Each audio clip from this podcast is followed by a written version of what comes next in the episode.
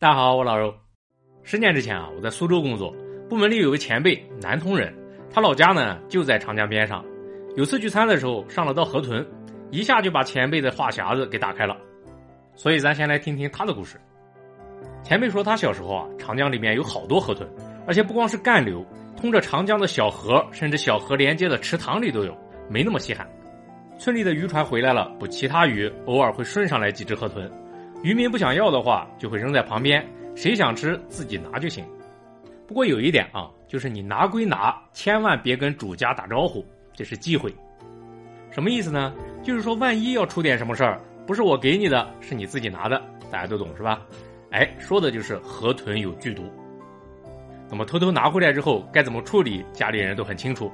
能吃的部分留下，有毒的部分也不能随便乱扔。有一次，一丁点内脏掉在了地上，院里的鸡一捉，立马就嗝屁了，就这么夸张。然后河豚煮好了，得先让老爸吃，因为他身体最棒。过上二十分钟，老爸没啥情况，其他人在吃，非常危险。说实话啊，当时听前辈讲的时候，还真是惊着了。大家对桌上那份河豚呢，都开始有点发怵，都说让前辈先吃。前辈也没客气，大大方方的多吃了几口，吃的嘴都合不上了。后来回想这事儿吧，总感觉不大对劲，所以以后聚餐再上河豚，大家就再也没出过。不过前辈讲的故事，我印象还是很深的。所以今天的节目啊，咱就来深挖一下河豚。说到这儿啊，我猜有观众会有个疑问，就是字幕里面河豚的“豚”字儿是不是搞错了？当年读书的时候，苏轼说了：“说蒌蒿满地芦芽短，正是河豚欲上时。”用的是月字旁海豚那个“豚”，您这鱼字旁的“豚”从何说起啊？哎，我以前也纳闷中华书局的周阳博士研究过这事儿，说从《山海经》那会儿啊，河豚就有很多叫法，比如背鱼、鲑鱼、夷鱼等等等等，非常杂乱。其中最常用的就是河豚，豚是小猪的意思，说的是河豚的体型圆滚滚的，像河里的小猪一样。后来汉语里面出现了海豚啊、江豚啊这些词儿，再用河豚代表河豚鱼，就很容易搞混，所以古人就开始用鱼字旁的“豚”字代表河豚鱼。不过呢，也没有强制性的规范，河豚和河豚混用的局面就延续到了现在。只是在一些需要严谨的地方，就一定要用鱼字旁的“豚”字，是这么回事那么说完了“豚”字儿，咱再说“河”字儿。“河”字儿也不对，因为世界上绝大多数河豚都生活在海里，包括长江的河豚，它们是洄游产卵才进了长江，最多也就是游到镇江那块儿，其余大部分时间都在海里。所以中文里“河豚”这个叫法啊，是真的不大靠谱。不过被海豚恶意抢注之后，也实在没法改了。怎么说呢？凑合用吧。生物学分类里面，夫妻鱼纲有个豚形目。有些人说豚形目的鱼都是河豚，其实并不是这样。之前说龙虾和海胆的时候，咱提到过斑鸡鱼，它就属于豚形目，又叫鳞豚。斑鸡鱼牙口非常好，喜欢啃硬骨头。什么珊瑚啊、海胆啊、龙虾啊、鸡冠海星啊，都是它的菜。喜欢吃硬这方面，倒跟河豚很像。不过一般不管它叫河豚。还有个更明显的例子，就是咱之前讲过的翻车鱼，也叫慢波鱼。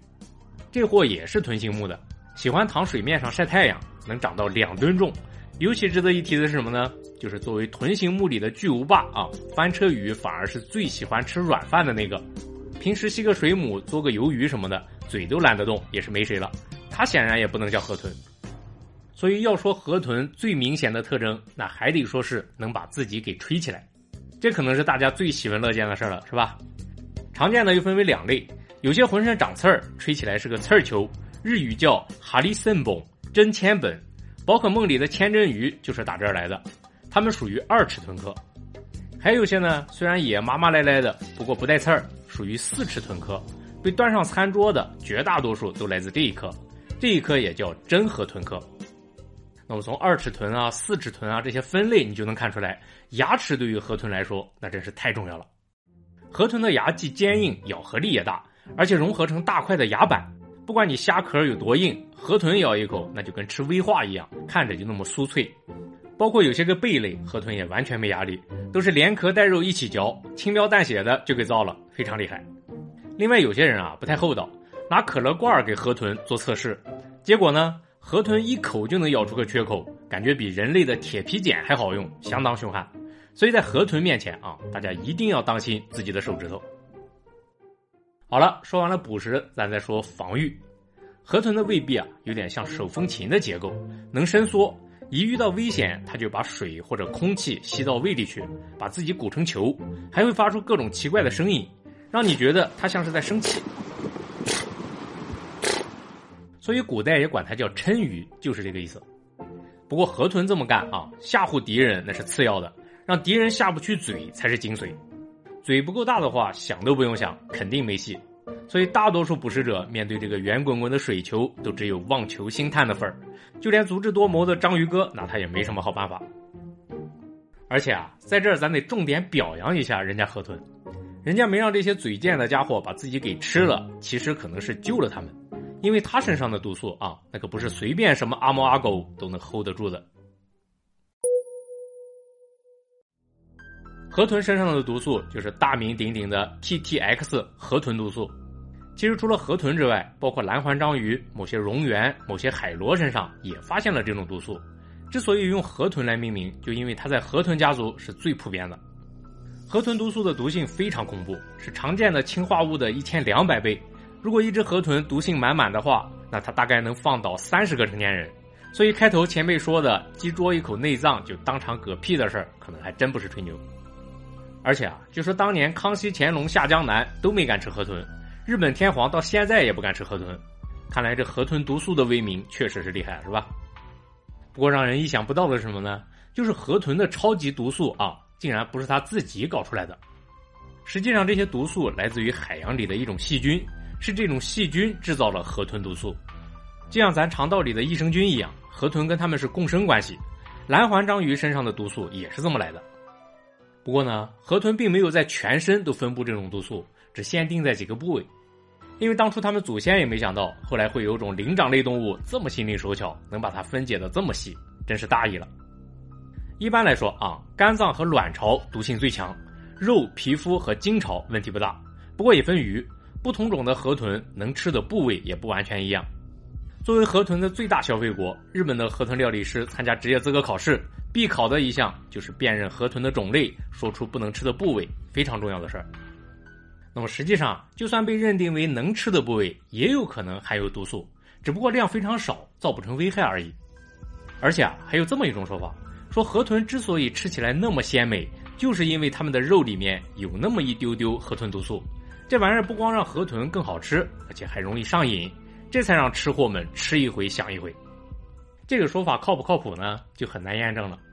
不过之前咱说过聚众吸河豚的海豚，大家应该有印象。从这帮家伙的迷惑行为来看，我觉得河豚毒素成瘾的可能性还是有的。另外啊，研究河豚的生物学家们还发现个事儿，就是虽然雌河豚的卵巢它剧毒无比，但是孵化出来的小河豚呢，竟然完全没有毒性。帮他们制造河豚毒素的细菌，并不是与生俱来的，而是后天摄入的。小河豚从海水和食物当中获得毒细菌，积少成多，把它们全都攒起来，随着越长越大，也就越来越毒了，是这么个过程。好了，知道了原理之后，有人就想了，说如果小河豚在一生当中都没有摄入毒细菌的话，不就变成无毒河豚了吗？哎，你别说，还真就是这么回事儿。法国大餐有道名菜，大家都知道，就是鹅肝。不过实际上，鹅肝这个名称其实翻译错了，因为百分之九十五的所谓鹅肝都是鸭肝做的，准确来说应该叫肥肝才对。什么意思呢？意思就是脂肪含量特别高的鸭肝或者鹅肝。这事儿说起来就不太人道了。说法国人为了让鸭肝足够肥，会用管子直接把玉米浆灌进鸭肚子里。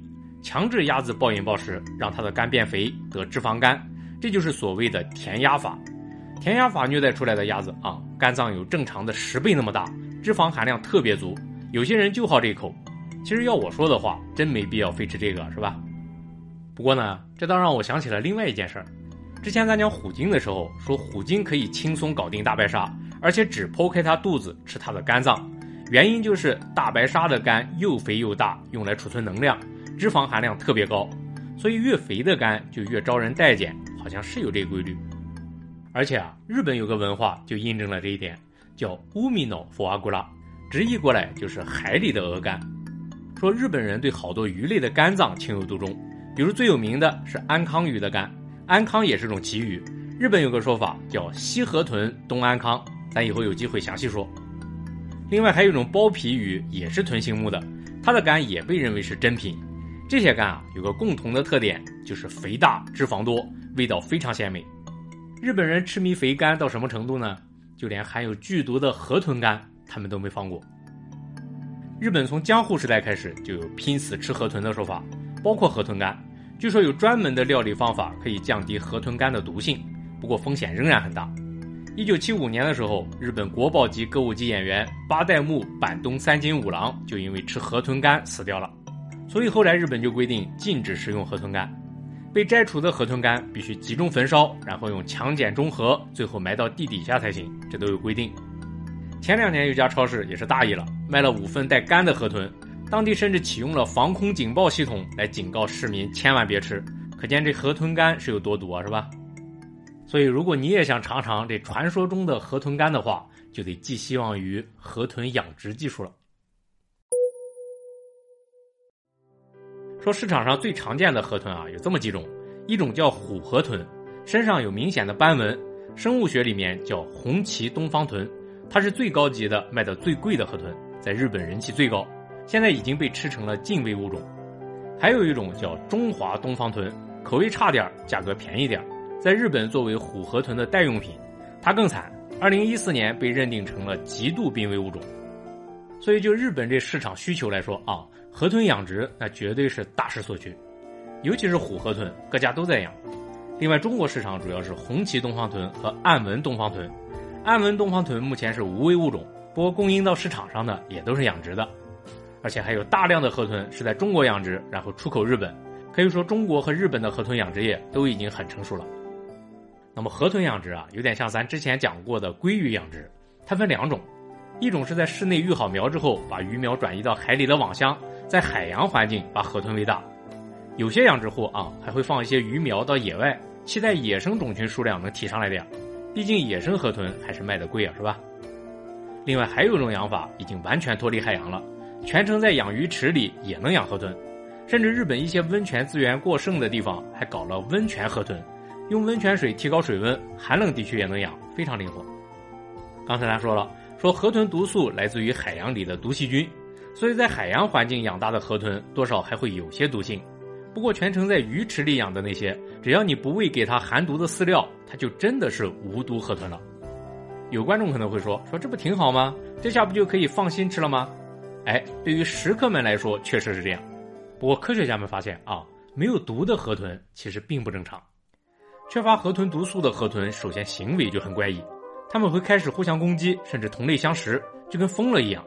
如果这时候喂给他们含有河豚毒素的饲料，他们很快就会镇定下来，说明河豚正常的生理机能肯定是需要河豚毒素。他们之所以啃食同类，很有可能是想从别人那儿搞一点。另外，缺乏河豚毒素还会让河豚失去抵抗力，更容易生病，更容易得寄生虫，甚至长不大就死掉。当然了。越来越成熟的养殖技术可以让它们长到够上餐桌那么大，不过没有毒的河豚终究不是一只健康的河豚。对了，据说有些河豚师傅啊，号称有独门秘方能解毒，什么河豚肝啊、河豚籽啊，全都能吃。也不知道是真有秘方，还是拿无毒河豚糊弄人。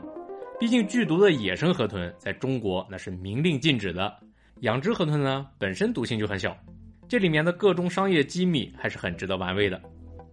不过不管怎么说啊，如果苏轼活在现在这个年代的话，恐怕也就不会有“直纳一死”的金句了。